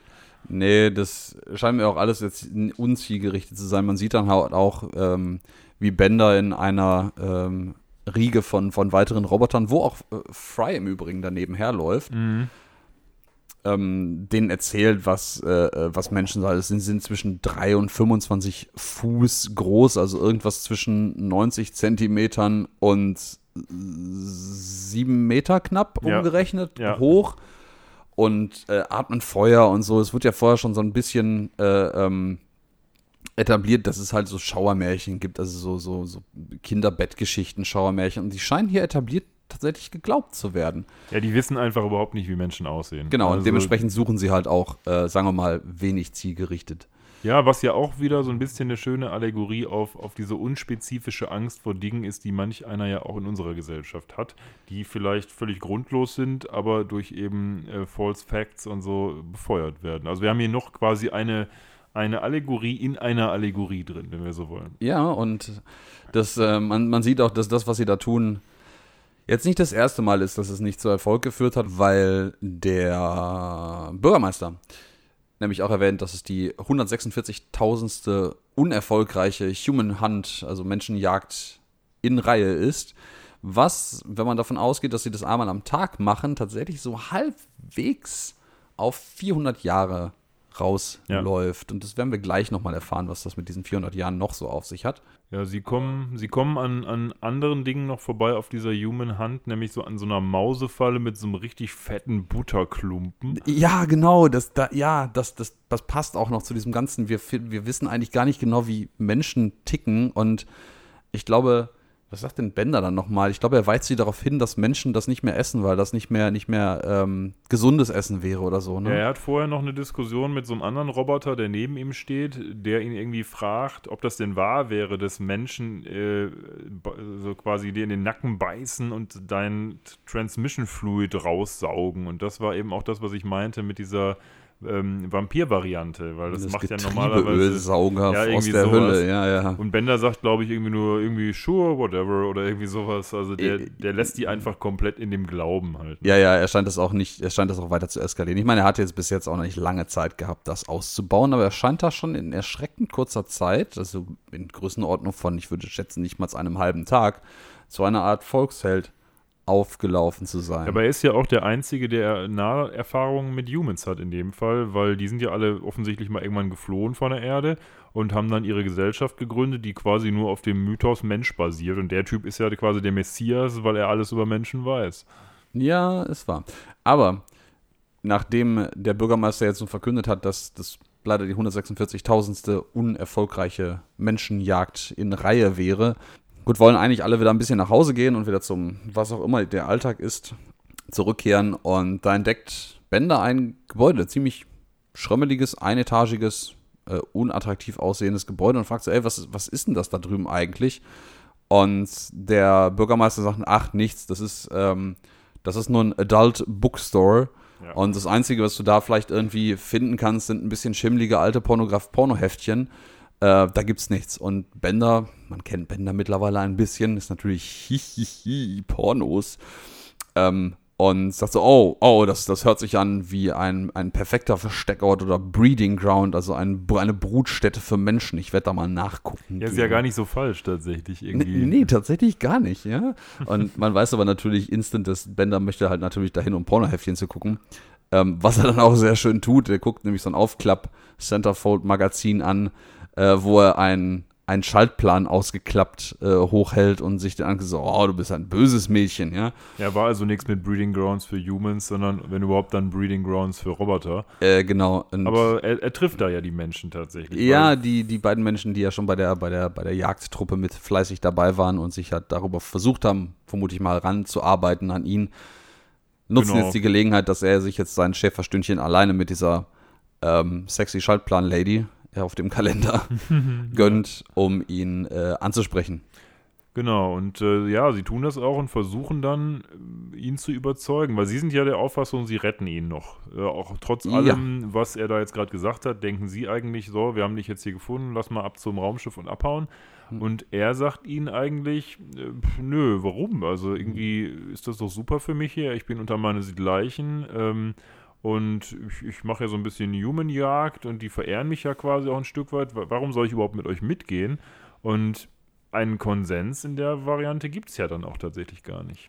Nee, das ist äh, richtig. Er macht sich dann auch noch äh, in Return, also rückwirkend quasi ein bisschen lustig über sie, nämlich Friends, that activates my hilarity unit. Ja. Und er erklärt noch ganz kurz, dass offensichtlich, also man weiß nicht so genau, wieso sie rausgefunden haben, dass er Human Sympathizer ist, aber ähm, man hat sie ihn offensichtlich gehen lassen, als er erzählt hat, dass er äh, Billion Million äh, Humans äh, umgebracht oder äh, Million Billion, das ist glaube ich eine Million Milliarde Menschen umgebracht hat, hat man ihn gehen lassen und ja, sie finden Nun, sie aber jetzt wieder wieder. Ne? Ja, genau. Also ähm, der Bürgermeister möchte dann vorbeikommen, weil er weiß natürlich, dass Bender darüber gegangen ist, ne, um, um Menschen zu suchen. Der Bürgermeister kommt dann rein und verkündet großartig, dass sein Album äh, Goldstatus erreicht hat. Ja. Ähm, wo die, die äh, Macher der Serie sich im äh, Audiokommentar wunderbar darüber kaputt lachen, dass offensichtlich, egal was passiert, äh, äh selbst auf einem Robot Planet interessieren einen immer noch ähm, Plattenverkäufe. Ja, ja, das macht irgendwie keinen Sinn, aber tatsächlich, ja. Es ist vor allen Dingen, wenn man sich so die heutige Zeit und heutige Landschaft anguckt, wo äh, ich behaupte, physikalische Plattenverkäufe gar nicht mehr so einen großen Stellenwert einnehmen. Ich kann es tatsächlich nicht sagen, aber ich würde auch sagen, dass das mittlerweile deutlich weniger wichtig ist, ja. ja. Aber äh, bevor sie unterbrochen werden, genießt Bender schon seinen überraschend kurz existierenden, aber doch sehr scheinbar fest etablierten äh, Berühmtheitsstatus auf diesem Planeten sehr und äh, sieht das eigentlich gar nicht ein, warum er zurückkommen sollte und warum er seinen Freunden, die ihn ja doch so verachten, ähm, da Gehör schenken sollte. Na gut, aber. Ja, als sie ihn dann finden, versucht er sich auch so daraus zu reden, dass er da mit denen steht und sagt noch irgendwie so, hahaha, got you, murderous flesh piles. Und ja. ähm, na, am Ende des Tages ähm, werden, wird dann aber aufgedeckt eben, dass Fry und Lila eben keine Roboter sind. Oh Wunder, war jetzt auch nicht so schwierig, aber hat trotzdem ein bisschen gedauert. Und ja. sie werden dann ähm, ja, dem Richter vorgeführt. Ja. Und zwar in der Hall of Justice, was so eine Art von ja, sieht aus wie ein Gefängnis, wo sie so eine, so eine Waage drauf geballert haben. Ja, und oben. zwei Tesla-Spulen. Ja, das mhm. darf natürlich auch nicht fehlen, so ein bisschen Strom dazwischen. Ja. Ja, das ist das, der Gerichtssaal, das, ne? Ja, das ist der Gerichtssaal und das Gebäude hat auch eine sehr einladend niedrige Anzahl an sehr kleinen Fenstern. Ja, sieht so ein bisschen aus wie in Matrix, diese Gebäude. Die haben auch immer so komische Elektrostatik da oben drauf. Ähm, naja, und äh, verwunderlicherweise ist der Mayor auch gleichzeitig der Staatsanwalt und der muss jetzt so einem Honor-Roboter, also dem, dem Judge-Roboter, der wohl auch schon sehr alt ist, wenn man sich anguckt, wie er aussieht. Der sieht nee. so aus wie so ein, weiß ich nicht, C64 das, so. Nee, genau genommen ist das eine ziemliche 1 zu 1 Abbildung von einem Apple Macintosh Classic. Ah ja, gut, okay. Ähm, Aber auch der wird wahrscheinlich schon ein bisschen älter sein. Sogar ne? inklusive Diskettenlaufwerk-Slot und äh, auch auf dem Bildschirm sieht man eine Abbildung von einem sehr alt aus, aussehenden oder sagen wir mal gezeichneten Gesicht. Genau. Ja, und dieser Mayor sagt jetzt quasi, er wird ähm, demonstrieren und zwar mit weniger als 0,5% verbleibendem Zweifel, dass ähm, wir es mit Humans zu tun haben. Und dann ja, sagt, das macht er ganz großartig, oder? Was sagt der Jurist dazu, zu dieser ja, Beweisführung? Also ich, ich würde mal sagen, also im deutschen Recht bräuchte man wahrscheinlich, äh, wäre es okay, wenn man auch noch ein bisschen mehr Zweifel hätte. Also diese 0,5 gibt es natürlich nicht im deutschen Recht. Ähm, allerdings seine, die Beweisführung, die danach kommt, ist natürlich glorios, denn was sagt er? Die sitzen da in so einem Käfig neben ihm, Lila und Fry, und er sagt dann halt, ja, I will prove that these humans are guilty of the crime of being humans. Und dann überlegt er kurz und denkt sich so, ja, damit ist alles gesagt. Ja. I rest my case. Ja. Danke, Herr Staatsanwalt. Ich werde jetzt ähm, es die gibt- Beweismittel genau, sichten, die gibt es nicht auch, gibt. Es gibt auch keine Verteidigung oder Nee, so, nee, denn nee. der Typ sagt dann einfach, okay, Dankeschön, dann werde ich mal überlegen, wie das Urteil ist. Äh, Das, das merkt Fry auch an, aber es interessiert irgendwie keinen, dass es, dass es tatsächlich keine Verteidigung gibt. Äh, Das ist halt alles irgendwie nur so ein bisschen merkwürdiger Prozess und der, der Judge, äh, der äh, elterliche ähm, Apple Macintosh Classic, äh, schaltet dann in den Judging-Modus, wo man nämlich äh, auch schön angelehnt an tatsächlich das damalige macOS-Layout äh, ein Fensterchen aufpoppt mit einer Fortschrittsanzeige. Ja, die irgendwann ja leider zum Erliegen kommt, weil es einen Error gibt. Und Auch wieder eine Anspielung auf gerne gesehene Probleme der damaligen Mac-Generation, die nämlich regelmäßig mit solchen Problemen zu kämpfen hatten, dass sie nämlich einfach mal, sorry, a system error occurred, äh, mittendrin eingefroren sind und man dann äh, diverse Dinge tut. Ähm, lustig ist dann, dass jemand schreit, try ne, Control Alt Delete, was die Insider wissen es, eigentlich äh, ein, eine Reset-Kombination für PCs war, die aber nicht auf einem Mac funktioniert. Aber die schreien ja jetzt aus dem äh, Zuschauerraum auch so quasi sämtliche Tropes, die man so als Admin der Hölle schon von allen gehört hat. So mich so irgendwie. Ja, wackel mal am Kabel, Ja, schalt's an und und aus aus. und so, ja, ja, genau. ja, ja, ja, ja. Also das ist ja so einmal das, der, der Rant, den man wahrscheinlich auch als Ja. IT-Mitarbeiter öfter mal hört. Ja, Voll Technical Support. Genau, Fry ruft sogar ruft den technischen Support an. Und irgendwie, leider oder Gott sei Dank, man weiß es nicht so richtig, kriegen sie es dann doch wieder hin und die, die ähm, Fehlermeldung verschwindet und die Fortschrittsanzeige nähert sich der 100%. Und Ja, wir haben eine Sache der noch Judge vergessen. verkündet. Ja, Nämlich- was haben wir vergessen? Nämlich, dass Lila noch argumentiert, dass sie ja eigentlich gar kein Mensch ist. Stimmt, Ähm, wichtiges, wichtiges Ding. Genau, Ähm, weil sie, hat offensichtlich ja nur ein Auge und äh, sagt von sich selber ja hier, ja, ich äh, kann ja gar kein Mensch sein, weil Menschen haben zwei Augen. Ob das jetzt stimmt, naja, aber auf ich glaube, sie glaubt es aber zu diesem Zeitpunkt selber noch. Ja, ja, das glaube ich auch. Ja. Ähm, wir wissen ja auch zu diesem Zeitpunkt noch nicht, ob Lila irgendwie nur ein komischer Mensch ist oder einfach ein Alien. Ähm, sie glaubt offensichtlich, dass sie ein Mensch ist. Das wollte ich jetzt noch mal anmerken, weil das ja tatsächlich für die Storyentwicklung auch nicht unerheblich ist. Ähm, naja, am Ende werden sie auf jeden Fall verknackt, denn, äh, naja, Humans sind eben Humans, was will man machen? Ne? Und Das ist auch eine eindeutige Beweisführung gewesen. ja, das kenne ich aus diversen Gerichtssälen. Und ähm, naja, sie werden dann mit einer Strafe belegt, die nochmal, sag ich mal, zum Anfang der Episode so ein bisschen zurückgeht. Ja. Nämlich, ähm, naja, sie werden dazu quasi äh, verurteilt, niedere Arbeiten zu machen, also tedious calculations and spot weld automo automobiles. Ähm, so ähnlich wie die sklavischen, äh, wie die wie Sklavenroboter auf der Erde ja, eben. Berechnungen machen und Autokarosserien schweißen. Ja. Und äh, wenn, äh, wenn ihr überholt seid, dann äh, werdet ihr ausgemustert und an eine innerstädtische Schule Ja, äh, vergeben. So. genau. Ja, das, äh, das erinnert mich sehr gut tatsächlich an ähm, auch unsere gemeinsame Schullaufbahn. Die IT-Ausstattung dieser Schule war auch eher so der, der Mülleimer dessen, was andere abgegeben hatten, möchte ich fast sagen. Und tatsächlich hatten wir damals, ich, du hattest es glaube ich nicht, aber ich hatte in der 10. Klasse, 9. und 10. Klasse Informatikunterricht und wir hatten damals Apple Macintosh Classics, auf denen wir das tatsächlich äh, äh, programmiert haben und dann ein bisschen rumgedaddelt haben. Deswegen kenne ich das Ding nämlich ziemlich gut. Ich kenne nur die super äh, Fernsehräume mit diesen alten Röhrenfernsehern in diesen Holzteilen und natürlich die grandiosen Overhead-Projektoren. Oh Gott, ja, das ist äh, richtig. Äh, Ich habe mir sagen lassen, die funktionieren heute auch wunderbar als Luftfilter. Ja, äh, sie werden dann ja verknackt und irgendwie, ja, sie sollen ja eigentlich jetzt Autoteile schweißen. Was aber dann passiert ist, sie fallen durch so ein Loch und landen bei den Elder-Robots quasi. Genau, sie, sie, fallen, sie fallen aus einem Loch, also quasi wird, äh, ich weiß gar nicht, ob der Judge, äh, genau, einer der, der Gerichtshelfer, würde ich mal sagen, zieht an einem Hebel und der Boden in ihrer Zelle, äh, die auch sich im Gerichtssaal befindet, tut sich auf und sie fallen runter in eine dunkle Kammer, ein, ein Spotlight kommt von oben und beleuchtet quasi nur die beiden und dann treten aus dem Licht oder ins Licht herein die Robot Elders, fünf große, schlank gewachsene, mutmaßlich ältere, aber jung geblieben aussehende Roboter in Roben, also sehr, sehr sektenhaft alles und verkünden, dass sie die Robot Elders sind und äh, ja, das ist total super bei diesen Robot Elders, weil die Robot Elders werden jetzt in der Zeit ein paar Sachen sagen und immer wenn einer was sagt, egal wer vorher irgendwas gesagt hat, sagt er Silence. Ja, und ja, ja, äh, ja, selbst wenn ein anderer Robot Elder irgendwas gesagt hat, sagt er zu dem Silence und das äh, ist echt fantastisch. Ja, da, da beirren sich die Leute im äh, Audiokommentar auch wunderbar drüber, dass das äh, ja, da, da, sie, sie, freuen sich über ihren eigenen Witz, den sie geschrieben haben.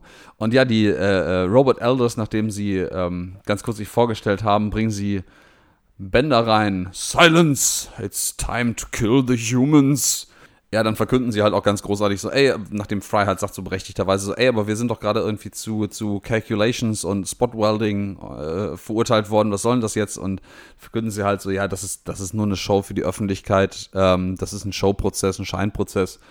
Äh, wir sind eigentlich die ähm, Herrscher über diesen Planeten und wir wurden äh, handgeschnitzt aus Meteoriten und durch unsere Robotgründer über vier Jahrhunderte ähm, ähm, in der Vergangenheit. Da passen auch ganz knapp die 146.000 unsuccessful Human Hunts zu.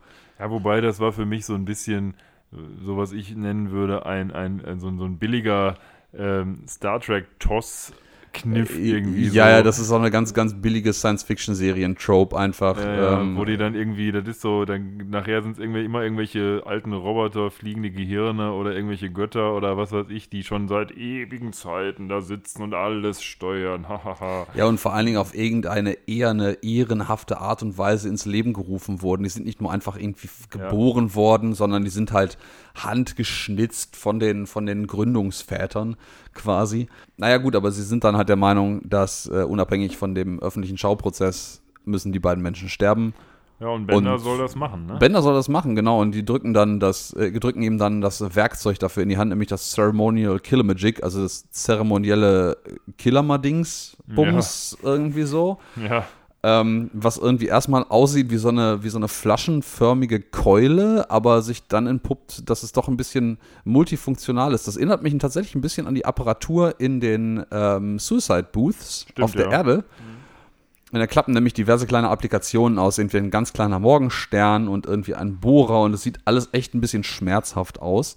Ja, richtig. Ähm, und er soll sie dann damit angehen ähm, und fragt dann noch, reicht es denn nicht, wenn ich sie richtig krass verprügel? Aber die Elder sagen wahrscheinlich, Silence, nein. Und, ja, ja, das ähm, wird mehrfach fallen. Naja, Bender steht dann vor der Wahl, eben seine Freunde zu töten oder nichts nicht zu tun und äh, er entscheidet sich dann in letzter Minute eben doch dafür, seine Freunde am Leben zu lassen und bringt natürlich dadurch die Robot Elders gegen sich auf. Ja, tatsächlich. Ähm, äh, sie möchten natürlich, dass äh, der, der von ihnen geschaffenen Gesellschaftsstruktur Genüge getan wird, weil ich vermute, also das wird, wird gleich auch gesagt, aber die beiden werden das schon vermuten, dass die ähm, diese ganze fingierten äh, äh, Gründe, warum Menschen so abartig und böse sind, äh, sind sich die Elders natürlich bewusst, dass das totaler Unsinn ist. Ja, wobei ja. sie wissen es ja eben gerade nicht mehr so ganz genau, weil. Das Fry ist wiederum zum Vorteil unserer Protagonisten, aber prinzipiell ist es von denen fingiert ja, gewesen. Das, das stimmt. Aber Fry hat dann seinen ungewöhnlichen Moment der Erkenntnis, sag ich mal, denn er, er stellt sich dann hin und sagt, hey, wenn ihr uns nicht gehen lasst, dann werde ich hier Feuer spucken und Lila sagt dann auch nochmal, ja, ja, das, äh, der, der ist der verrückt. Der also. ist ganz verrückt, ja. Und da sieht man tatsächlich auch, da offenbart sich wieder die, die Art und Weise von ihm dann doch sehr protective, sehr beschützend für seine Freunde und für Lila insbesondere in diesem Fall zu sein.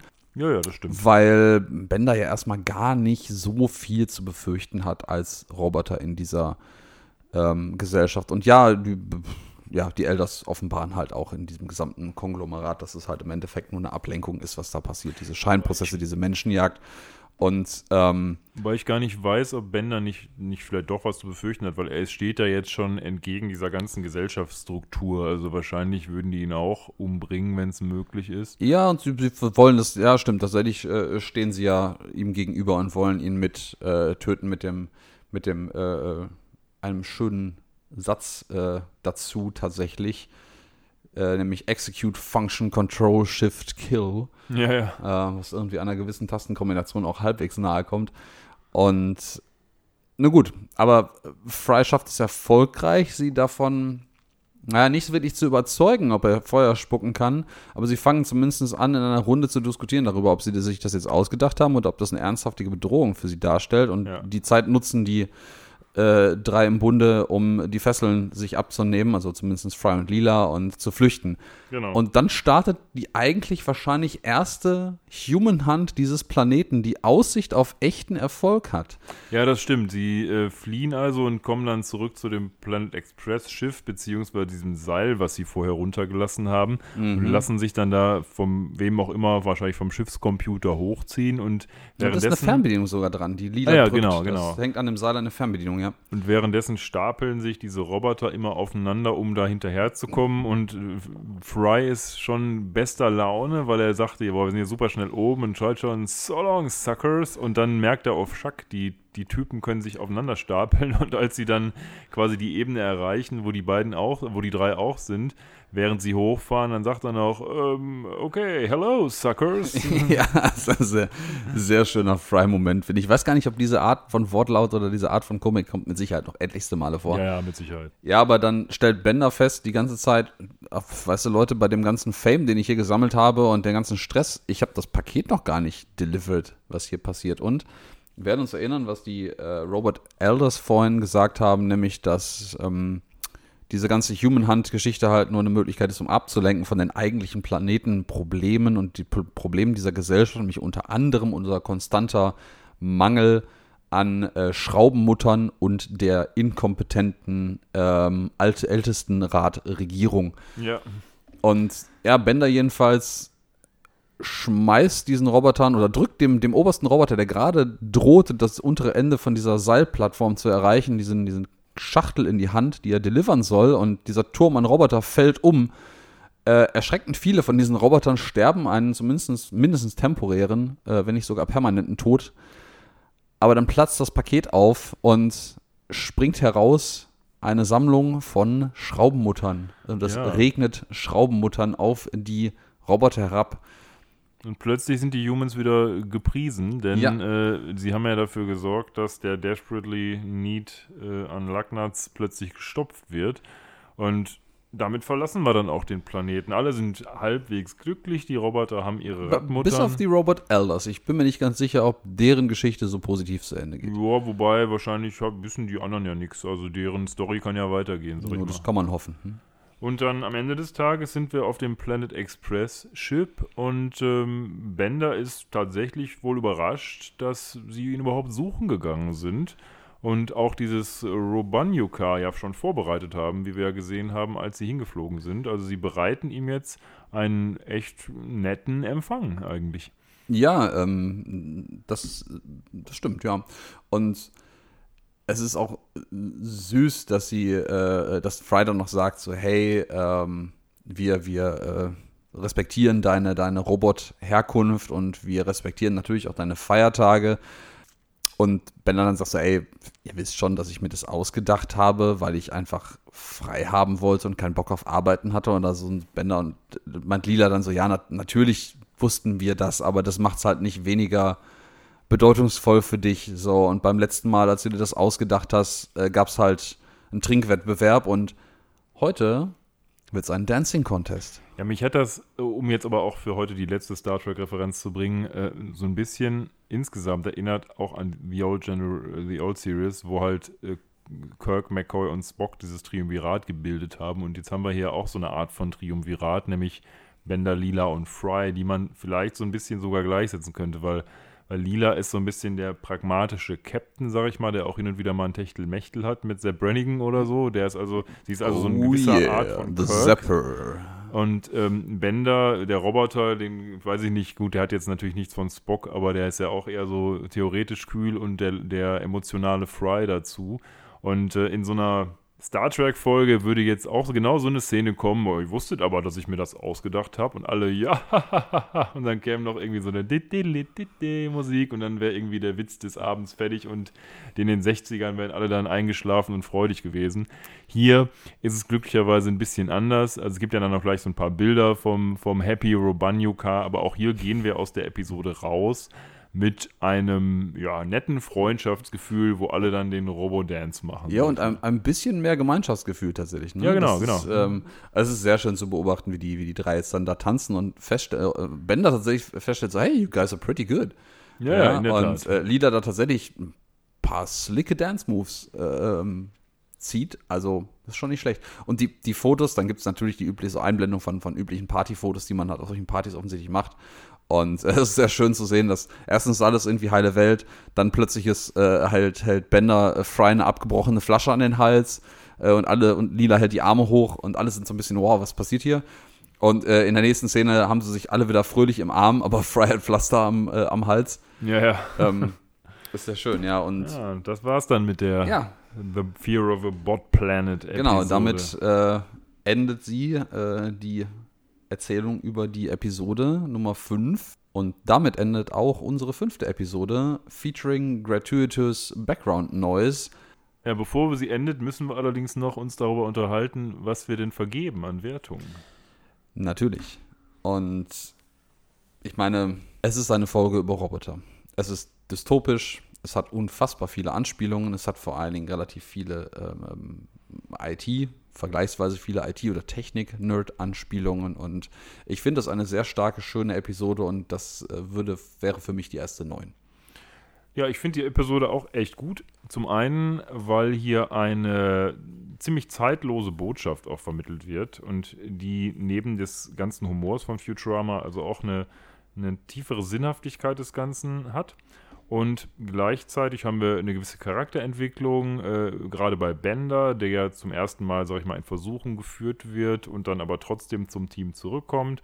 Wir haben eigentlich alles, was eine gute Episode ausmacht. Ich würde jetzt mit der 9 noch zurückhaltend sein. Ich würde 8 geben, aber wir haben hier zweifelsohne eine sehr gute Episode, die wir dankenswerterweise heute besprechen durften. Ja, da würde ich dir völlig recht geben. Ich habe auch ein bisschen besser, bisher den Eindruck, ähm, dass die Episoden, die mehr offensichtliche ähm, Popkultur-Anspielungen, Nerd-Kultur-Anspielungen haben, tendenziell ein bisschen die stärkeren waren bis jetzt, aber nach fünf Episoden ist das vielleicht ein bisschen dünnes Eis, das zu behaupten. Ähm, schauen wir mal, wie sich das so entwickelt, aber in diesem Sinne würde ich so langsam sagen, wir kommen jetzt mal zum Schluss. Ja, würde ich, Ich auch hoffe, es sagen. hat euch gefallen. Ich glaube, das war bis heute unsere längste Episode. Und Aber wir müssen ja Sinne- diesmal auch für zwei Wochen quasi nachliefern. Von daher haben wir es einfach nur genutzt, um ein bisschen mehr Content für euch zu produzieren. Das ist richtig. Ja, und mit diesem verlängerten Content äh, als Ausgleich für die größere Pause würde ich sagen, ich wünsche unseren Zuhörern noch einen schönen Morgen, Tag oder Abend oder Wochenende, wo auch immer ihr uns gerade hört. Und bis zum nächsten Mal. Ja, auch von mir äh, danke fürs Zuhören. Wir sehen uns äh, oder hören uns vielmehr beim nächsten Mal und bleibt uns gewogen, kommentiert alles fleißig, was wir posten und abonniert unsere Kanäle auf den bekannten Medien. Macht's gut. Tschüss.